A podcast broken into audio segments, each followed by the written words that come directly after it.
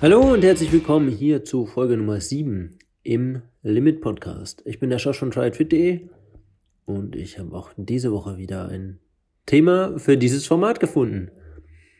Habe letzte Woche schon drüber gesprochen, dass es hin und wieder vorkommt, dass ich einfach über Sachen stolpere, die ganz gut hier äh, in den Podcast passen. Und äh, das ist tatsächlich diese Woche auch wieder passiert. Es geht nicht mehr darum, äh, warum nette Menschen länger brauchen oder wo die Vorteile sind, wenn man egoistisch unterwegs ist. Na, vielleicht am Rande. Aber ich habe, ja, ich muss anders anfangen. Ich bin seit über einem Jahr intensiv dabei, mich mit mentaler Stärke oder mentalem Training auseinanderzusetzen. Es ist ein Riesenbereich und der ist auch schwer zu fassen, weil es eigentlich, also es geht um den immer um den abstrakten Begriff mentale Stärke. Der ist schon mal nicht so einfach zu erklären.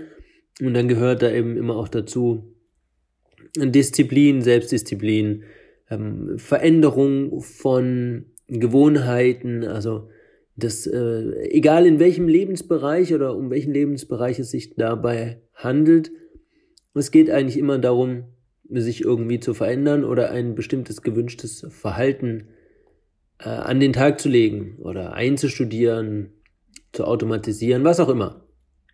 Bei der mentalen Stärke, vielleicht mache ich da auch mal noch eine Folge dazu, geht es ja auch darum, ob man oder wie man im, im äh, Sport eben quasi erfolgreicher sein kann oder was man quasi mit dem Kopf machen kann, um erfolgreicher zu werden. So. Und da gibt's natürlich auch eine ganze Menge an Literatur, weil dieses Thema nicht nur im Sport ähm, groß ist oder im Sport ja äh, präsent ist. Es ist aus meiner Sicht oder so wie ich das wahrnehme, viel mehr in der Businesswelt irgendwie verankert. Da hat man irgendwie viel mehr so die Vorstellung, wahrscheinlich mehr unter Männern, vielleicht kann ich es auch für Frauen einfach nicht beurteilen, aber da versucht man halt immer irgendwie so, wie, wie kann man sich durchsetzen, wie kann man taktisch gut sein, wie kann man, keine Ahnung, aufsteigen, die Karriere befördern, erfolgreicher sein, so. Und da, und da man ja, äh, im, also im Sport hat man ja ganz viele Schrauben, an denen man drehen kann, um die Leistung besser zu machen. Also verschiedene Trainingsmethoden. Und gerade im Triathlon auch noch verschiedene Trainingsmethoden in verschiedenen Sportarten und, und so weiter. Also da gibt's ja unglaublich viel. Ähm, aber ich glaube, im Business hat man so die Vorstellung, dass es halt nicht so viele Schrauben gibt. Mal, also wenn man jetzt, sagen wir mal, im Management unterwegs ist, dann arbeitet man ja primär mit dem Kopf. Im Triathlon, im, im Sport, da arbeitet man ja primär mit dem Körper und da ist der Kopf eigentlich nur so eine Ergänzung. Und daher würde ich mir jetzt erklären, warum das im, in der Businesswelt halt wichtiger oder interessanter ist, dass solche Strategien oder solchen Strategien einfach mehr Raum äh, zu geben oder sich da mehr drauf zu fokussieren. Obwohl ich jetzt auch sagen würde, dass halt auch jeder Manager mit äh, einem gesunden Maß an Schlaf sehr viel fähiger ist als ohne den. Aber äh, auch das ist ein anderes Thema. Ich äh, beschäftige mich viel mit mentaler Stärke, mentalem Training und diesen ganzen Sachen und bin jetzt schon vermehrt auf, also in, in unterschiedlichen Bereichen vermehrt auf äh, ganz interessante Beispiele gestoßen. Also es gibt in ganz vielen Büchern von ganz vielen Autoren eben immer Bezüge zu Leuten, die halt schon was Tolles geschafft haben. Ich meine, das macht ja Sinn. Ich gucke mir an, wer hat Großes geleistet, wie hat er das gemacht. Und wenn es jetzt jemand ist, der halt, ähm, sagen wir mal, in mein Konzept passt, dann nehme ich den als Beispiel.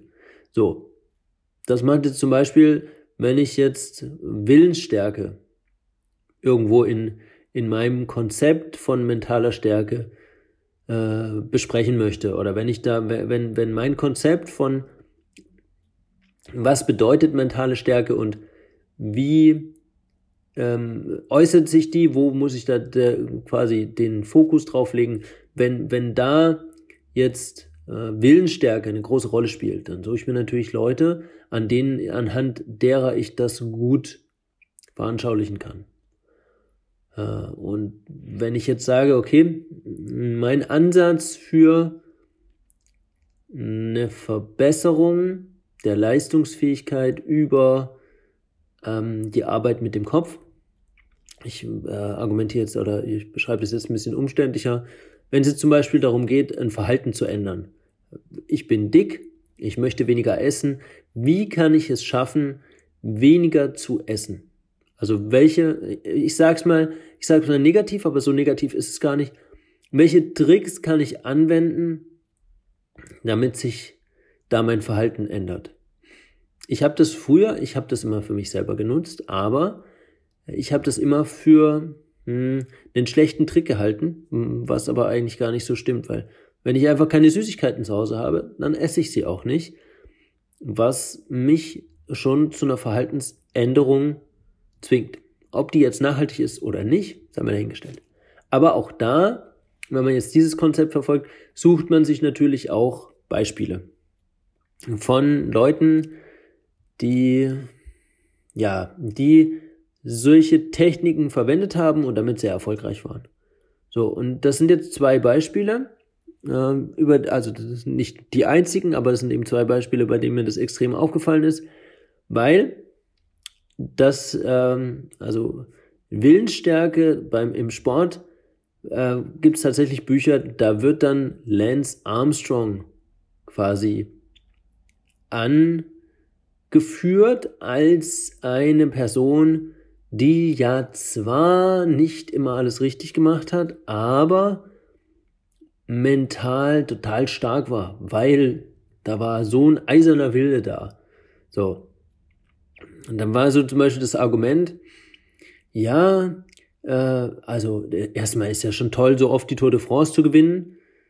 Ganz klar. Ja, und dann kam als nächster Punkt, ja, und dann war das ja auch noch jemand, der hat quasi Hodenkrebs gehabt und hat das überwunden. So, das ist ja, das ist ja so, so, so hört sich das gar nicht so schlecht an. Aber mm, die Sache ist halt, wenn man das genau recherchiert, also ich beziehe mich auf äh, Enthüllungsstories, die es zu Lance Armstrong gab, wo halt quasi Zeugen auch dann, ich glaube sogar unter Eid ausgesagt haben, dass er als er die Diagnose Krebs bekommen hat, und da war er eben auch schon Sportler, da war er auch schon Rennradfahrer, er hat sich auch im Triathlon versucht zum Beispiel, als er die Diagnose bekommen hat, wurde er auch mit diesem Hintergrund eben gefragt, ob er irgendwelche Mittel genommen hat.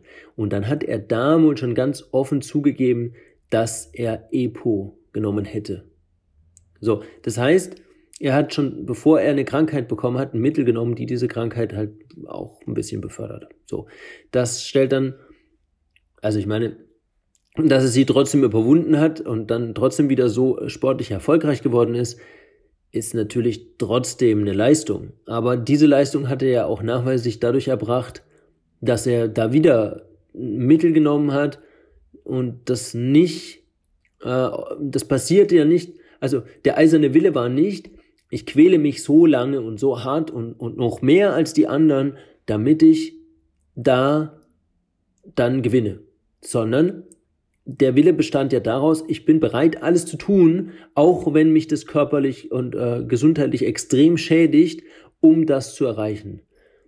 Und das ist auch eine Art von eisernem Willen, aber da wäre ich jetzt zum Beispiel als Mentaltrainer oder überhaupt als Trainer sehr vorsichtig und sehr skeptisch, das als Beispiel anzunehmen, äh, an, an, anzubringen. Und ich möchte auch erklären, warum. Also natürlich gibt es jetzt die, immer Leute, die sagen, ja, aber zu der Zeit waren sie alle gedopt im Radsport. Okay, von mir aus. Äh, ich sehe es anders. Vielleicht waren nicht alle gedopt. Auch wenn sie alle gedopt waren, sie haben beschissen. So, ganz einfach. Und sie haben und das ist auch so ein Argument, ja, aber auch wenn man gedopt hat, muss man ganz schön viel trainieren, um so eine Tour fahren zu können. Das ist auch richtig, ist trotzdem. Das, ist, das sind genau dieselben Entschuldigungen wie, ja, ich wollte ja gar nicht so schnell fahren, aber die vor mir sind auch schnell gefahren. Oder ja, die anderen haben auch getrunken, deswegen habe ich auch getrunken. So, das ist für mich sind keine Argumente, die zählen, aber darum soll es nicht gehen. Die Sache ist die, dass hier jemand angeführt wird als ein Beispiel für was Positives. Also jedenfalls aus meiner Sicht positiv es ist ja schon ähm, bewundernswert und auch äh, anerkennungswert, ähm, wenn jemand ein, äh, den, das Ziel hat, etwas zu erreichen, was nicht viele Menschen erreichen und er dafür bereit ist, sehr viel zu tun und er dafür sehr viel opfert und er dafür sehr viel Schmerz auch, egal auf welcher Ebene, sehr viel Schmerz in Kauf nimmt. Aber hier wird jemand empfohlen, der jetzt aus meiner Sicht, das ist nur meine persönliche Sicht, vielleicht da schon einen krankhaften Ansatz besitzt.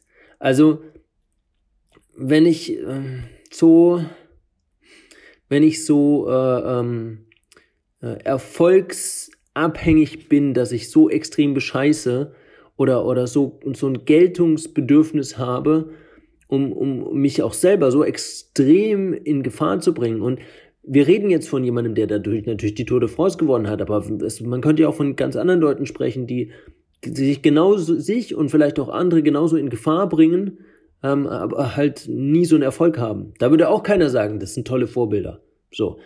Und ich wäre als Trainer einfach extrem vorsichtig, so jemanden, also ich würde nie in einem Athleten von uns so eine Person als Vorbild zeigen oder, oder überhaupt nur erwähnen, weil da ist ja aus meiner Sicht schon, schon, schon eine krankhafte Veranlagung da oder vielleicht hat auch eine, eine, eine psychische Störung, die veranlasst, sowas zu tun. Und das ist kein Vorbild. Das ist, das ist nichts, um, um irgendjemanden, äh, ja, um irgendjemanden zu beeindrucken. Und das, dasselbe ist, anderer Zusammenhang, aber auch wieder Radfahrer. Äh, da äh, wurde das britische Fahrradprogramm, also beziehungsweise der, der äh, britische Radsportverband mit äh, bestimmten Personen eben als Beispiel genannt, die den quasi, ja, ich will jetzt nicht sagen revolutioniert haben, aber die den halt extrem umgekrempelt haben. Die Briten waren nie sehr gut im Radfahren. Es war wohl teilweise auch so, dass Fahrradhersteller da gar keine Teams ausrüsten wollten, weil die gar nicht, also die wollten nicht mit englischen Radfahrern in Verbindung gebracht werden, weil die so schlecht waren, dass die Fahrradhersteller dachten, wenn die unsere Fahrräder fahren, dann kauft die keiner mehr, kein anderer. So. Jetzt hat man ähm, da im, im Verband extrem alles Mögliche umgekrempelt. Man hat sich quasi alles angeguckt, was, mh, hm, was man hätte optimieren können. Also äh, gibt es ein Massagegel, das besser ist als ein anderes. Dann hat man alle Massagegels getestet, um zu gucken, welches ist das Beste. Und das hat man eigentlich mit allem gemacht. Die äh, Rennradfahrer haben neue Kleidung bekommen, die windschnittiger war oder die weniger Windwiderstand hatte. Äh, jedes einzelne Materialteil wurde durchgeschaut, jede einzelne Trainingsmethode. Man hat halt alles angeguckt, so quasi mit dem Ziel, wir machen alles um ein Prozent besser und wenn wir alles um ein Prozent besser gemacht haben, dann summiert sich das ja extrem. Also wenn ich zehn Dinge um ein Prozent besser mache, dann ist es halt schon ein extremer Fortschritt. So. Und wenn ich halt 100 Dinge ein Prozent besser mache, dann erklärt sich von selber. So. Jetzt ist das eben auch wieder so ein Beispiel. Das hört sich ja so im Grunde ganz gut an. Und so theoretisch ist es, ja, leuchtet einem das ein.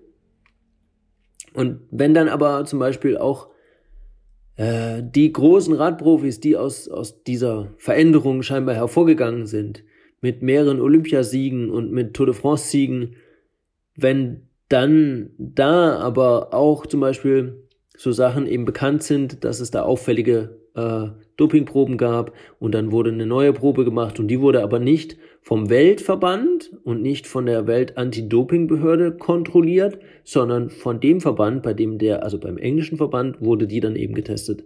Das heißt, die Leute, die mit dem man Medaillen gewinnen wollten, die haben dann seinen Doping-Test getestet. So, mehr brauche ich dazu, glaube ich, nicht sagen. Und dann wird wieder quasi ein System, und da wird wieder jemand äh, vorgestellt oder als, als äh, Vorbild dargestellt oder eine, ein, ein, ein System erwähnt, das scheinbar Erfolg hatte, der vielleicht nicht unbedingt nur alleine daran hing. So ist das eben auch, wenn äh, bei, bei mentalem Training oder bei mentalen Trainingsmethoden dann irgendwelche mh, Leichtathleten, 100 Meter Läufer äh, angebracht werden, wo es heißt, ja, die haben was ganz Tolles entwickelt und äh, ja, haben dann natürlich auch ganz erfolgreiche Karriere gehabt und wenn man sich dann anguckt, warum die Karriere zu Ende ging, dann liegt es halt daran, dass sie wegen Doping gesperrt wurden. So. Oder im Nachhinein, das ist ja teilweise in den 80er Jahren oder so, wurden die dann im Nachhinein überführt. Worauf ich hinaus will, ist, und das betrifft vielleicht nicht nur die mentale Stärke oder das mentale Training, worauf ich hinaus möchte, ist einfach, dass im Sport oder im, äh, im Business-Bereich ganz oft ganz viele Leute ähm, angeführt werden, die vermeintlich ganz erfolgreich sind und ganz toll, die man sich aber eben einfach mal genau angucken sollte. Also, wenn mir halt jemand erzählt, äh, dass er eine Firma auf, aufgezogen hat und ich habe alles alleine gemacht und ich habe voll hart gearbeitet und das alles und man guckt dann genau hin und merkt, okay, ja, da hat jemand alles alleine gemacht und da hat jemand hart gearbeitet, aber wenn man genauer hinguckt, ist es halt so, dass der jemand äh, quasi das Kind oder die diejenige äh, das Kind von äh, Eltern ist, die selber selbstständig sind, sehr erfolgreich und wenn alle Stricke reißen, genug Geld haben, um die Kinder halt auch abzufangen, dann, dann sieht es halt schon wieder ganz anders aus, als wenn das jetzt jemand ist, der sagt, okay, ich hatte niemanden. So, meine Eltern waren nie da, die hatten sowieso kein Geld. Ich war froh, wenn ich neue Turnschuhe bekommen habe und ich habe es trotzdem geschafft. So, das äh, ist halt immer der Punkt, wo, wo ich dir, liebe Hörer, liebe Hörerinnen, wo ich euch einfach so ein bisschen an die Hand geben will. So, ähm, scheinbar tolle Beispiele sind immer eine schöne Sache, aber man sollte sich auch immer angucken, warum haben die Leute das geschafft oder wie haben die Leute das geschafft. Äh, es gibt unzählige Beispiele, wenn man sich länger mit den Leuten beschäftigt, dann merkt man, okay, da ist einfach auch so ein bisschen der Schlüssel zum Erfolg zu finden. Ich will jetzt damit gar nicht immer die Leistung dieser Personen, die da angeführt werden, schmälern. Ich habe ein Beispiel, hm, vielleicht kennt, äh, kennt ihr, kennst du David Goggins, das ist ein, ein Amerikaner, der ja, sehr beeindruckend, eine sehr beeindruckende Lebensgeschichte hat, die er auch äh, sehr beeindruckend quasi vermarktet hat. Und das meine ich gar nicht negativ. Der hat äh, eine ganz krasse Kindheit gehabt, extrem schlimm, hat dann extreme Probleme gehabt, war super fett, hat eigentlich aus seinem Leben nichts gemacht, weil er selber auch sagt, er war dumm. Er hat halt auch in der Schule nie gelernt, er hat immer geguckt, dass er so durchkommt, hat ganz gut funktioniert. Aber irgendwann ja, hat er sich selber, glaube ich, nicht mehr gefallen, hat das alles geändert. Er ist äh, bis heute, glaube ich, der einzige Mensch, der ähm, die Navy SEAL Ausbildung, äh, die Ranger Ausbildung und die Delta Force Ausbildung absolviert hat. Also sind drei Spezialeinheiten in den USA, er hat alle drei. Er hat auch, ich weiß nicht, ob er immer noch hat, zeitweise den, den Klimmzug-Weltrekord mit, ich weiß nicht wie viel, tausend Klimmzügen gehabt, so. So, und dann hat er ein Buch geschrieben und hat es im Selbstverlag äh, verlegt, veröffentlicht und hat es äh, bei der New York Times auf die Bestsellerliste, glaube ich, 2018 auf die, oder 2019 auf die Bestsellerliste geschafft. So, das muss man im Selbstverlag erstmal können. Das ist schon extrem krass. Wenn man sich dann genauer mit, dem, mit ihm auseinandersetzt, dann, dann fällt auf, er war, nachdem er aktiv quasi bei, bei der Army war, ähm, also sagen wir im, im Krieg oder im, im, im aktiven Dienst, war er, wurde er eingesetzt als äh, quasi als äh, Recruiter, als Werbefigur. Er hat erstmal äh, ist es so, dass, dass gerade zum Beispiel bei den Navy SEALs, ich weiß nicht, wie viel tausend Weiße schon waren, aber nur knapp 40 Schwarze. So, also war Nummer 38 oder sowas. Und man hat ihn halt äh, quasi darum gebeten, mehr Werbung dafür zu machen, dass auch unter den Afroamerikanern Leute eben zur Army gehen oder eben auch zu den Navy Seals. So. Und dann hat man ihn quasi bezahlt als Job, durchs Land geschickt und er sollte Vorträge halten. Und er hat in diesen Vorträgen halt immer wieder sein Leben erzählt, immer wieder seine Geschichte erzählt, die natürlich extrem beeindruckend ist und natürlich auch jeden anspricht, der aus ähnlichen Verhältnissen kommt. Aber er hatte halt die Möglichkeit, über äh, mehrere Jahre dabei zu lernen, wie er am besten diese Geschichte erzählt. Und am Ende hat er diese Geschichte aufgeschrieben. Und das ist halt ein extremer Vorteil für jemanden, der eigentlich, der lange Zeit nicht richtig schreiben und lesen konnte ähm, und auch total introvertiert war und eigentlich keine Ahnung von von von äh, strukturierten äh, Vortrags, äh, von einem strukturierten Vortrag hat, der das halt alles quasi dann Stück für Stück quasi ausgearbeitet hat oder mh, hm, über Trial and Error wahrscheinlich auch bei jedem Vortrag immer wieder äh, verbessert hat. Wenn, wenn das jetzt jemand anders gewesen wäre, der jobtechnisch nicht die Chance gehabt hätte, das jahrelang zu machen, der hätte das vielleicht nie so hinbekommen. Und das sieht man dann aber nur, wenn man genau hinguckt. Also es ist jetzt nicht unbedingt so, dass man jetzt sagen kann, ah, er hat einen eisernen Willen gehabt, da diese Geschichte irgendwie äh, in die Welt zu tragen, sondern das ist auch ein bisschen daraus entstanden, dass er die eben immer wieder erzählt hat im Rahmen seiner Arbeit. So. Äh, ist natürlich trotzdem beeindruckend. Was ich einfach sagen will ist, seid kritisch. Schaut euch genau an, wer euch da als, als Vorbild äh, vorgestellt wird. Das ist ja in einer viel plumperen Art läuft es im Moment, zum Beispiel bei YouTube oder überhaupt im Internet und mit Corona wurde das noch schlimmer. Wenn man heute drei Business-Motivationsvideos äh, guckt bei YouTube, dann kriegt man nur noch Werbung von Leuten, die genau wissen, wie, wie man reich wird. Die, die haben das, die haben das Geheimnis jetzt entdeckt und die erzählen dir das auch für viel Geld natürlich.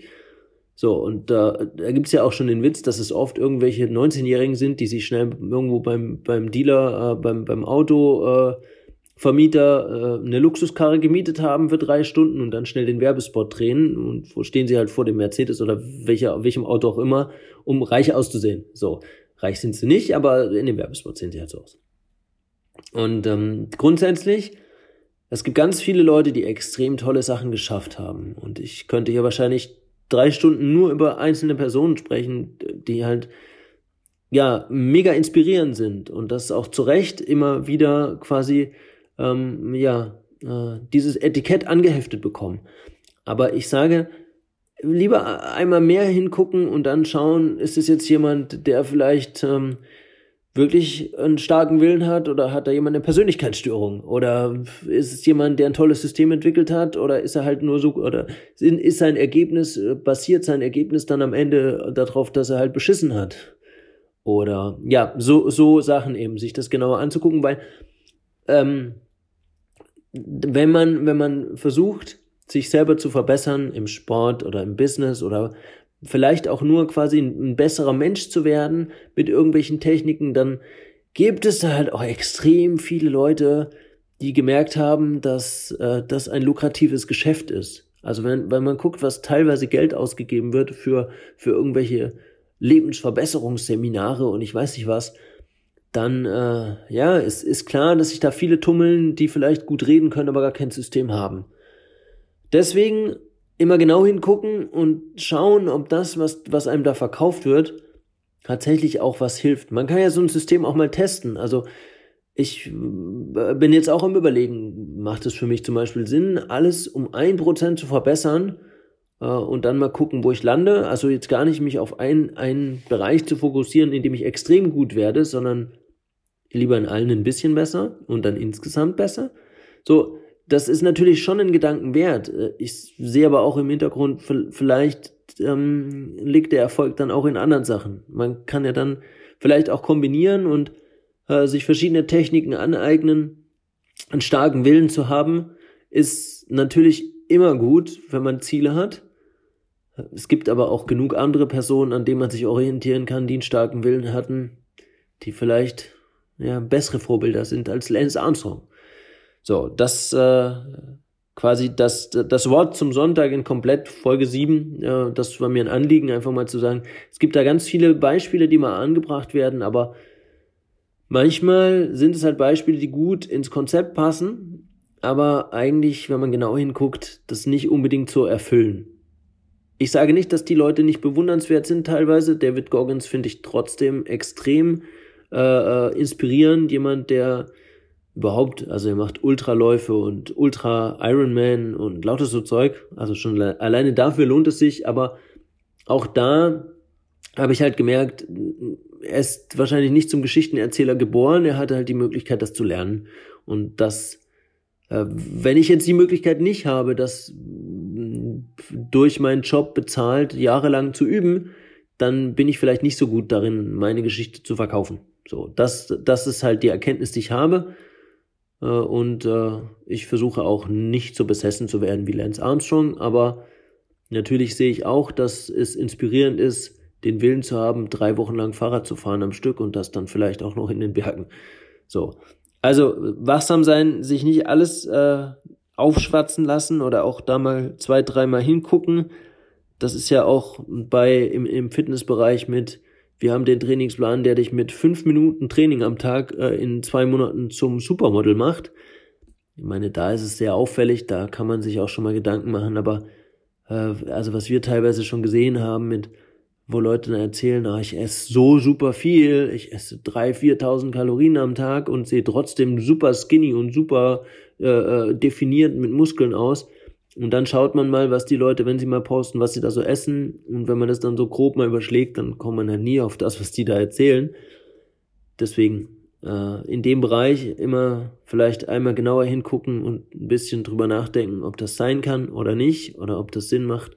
Und auch wenn man sich selber da verbessern möchte, immer gucken, ob das die Methoden sind, die man selber nutzen möchte, ob man wirklich zu dieser Person werden will. Und dann macht es vielleicht auch Sinn, sich die Person ein, zweimal genauer anzugucken oder ein bisschen länger einfach, dass man da aufmerksam mal folgt oder sich damit auseinandersetzt, bevor man irgendwas übernimmt, was vielleicht, ja, mehr Schein als Sein ist. Das war Folge 7. Ich bin gespannt, äh, worum es in Folge 8 geht. Wünsch dir, wünsch euch bis dahin eine schöne Zeit. Halt die Augen offen, äh, bleibt gesund und äh, wir hören uns. Bis dahin. Ciao, ciao.